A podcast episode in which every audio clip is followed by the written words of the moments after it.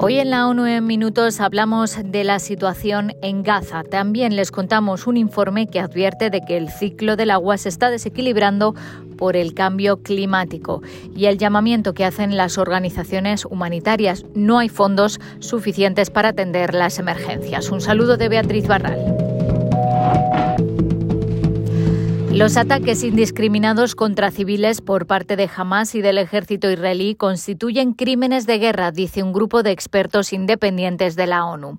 Condenamos enérgicamente los horribles crímenes cometidos por Hamas, el asesinato deliberado y generalizado y la toma de rehenes de civiles inocentes, incluidos ancianos y niños. Estas acciones constituyen violaciones atroces del derecho internacional y crímenes internacionales por los que deben rendirse cuentas urgentemente, afirmó los expertos. También condenan enérgicamente los ataques militares indiscriminados de Israel contra el ya exhausto pueblo de Gaza.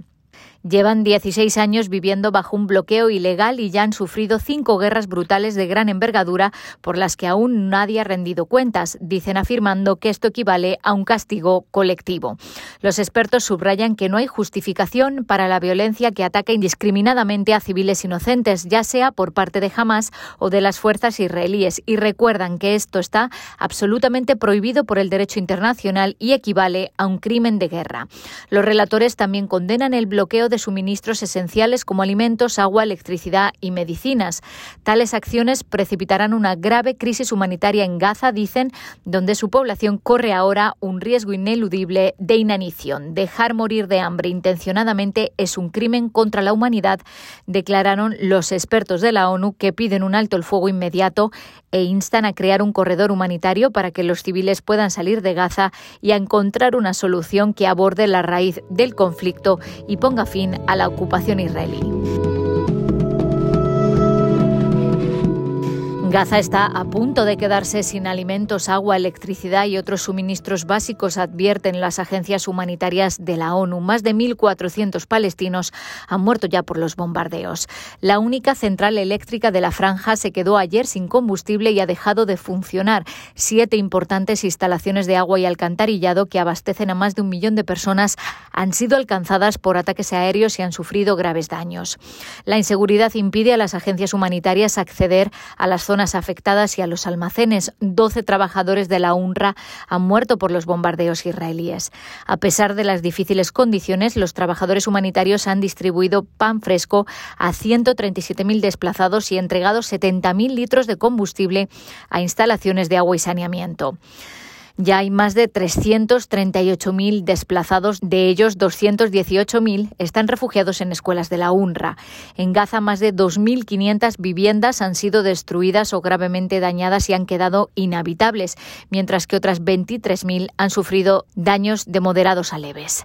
Al menos 88 instalaciones educativas han sido golpeadas por las bombas, incluyendo 18 escuelas de la UNRWA, dos de las cuales estaban siendo utilizadas como refugios de emergencia para desplazados.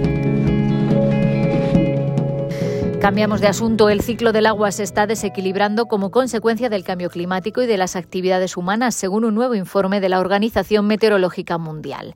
Las sequías y las precipitaciones extremas se cobran un alto precio en vidas y castigan duramente a las economías, mientras que la fusión de la nieve, el hielo y los glaciares ha exacerbado peligros como las crecidas de los ríos y pone en jaque la seguridad hídrica de muchos millones de personas. A pesar de todo ello, se sabe demasiado poco sobre el verdadero estado de los recursos mundiales de agua dulce. No se puede gestionar lo que no se mide, dice la OMM, que pide un cambio fundamental de las políticas. Y las organizaciones humanitarias se enfrentan a un déficit de financiación de 37.000 millones de dólares para responder a las emergencias que afectan a millones de personas necesitadas en todo el mundo. Ese es el mensaje de la Oficina de Coordinación de Asuntos Humanitarios de Naciones Unidas, OCHA, que declaró el jueves que de los más de 55.000 millones de dólares necesarios para asistir a 248 millones de personas este año, los donantes han aportado poco menos de un tercio hasta finales de septiembre. Esto es menos que el año pasado por estas fechas. OCHA afirmó que la caída de la financiación es muy preocupante. Los planes de respuesta para la República Centroafricana y Somalia sufren los mayores déficits en comparación con el año pasado, con hasta un 33% menos de fondos en el caso de Somalia. El dinero destinado para Afganistán, Chad, Colombia, Etiopía, Honduras, Mozambique, Siria y Venezuela se ha reducido en más de un 10%. Hasta aquí las noticias más destacadas de las Naciones Unidas.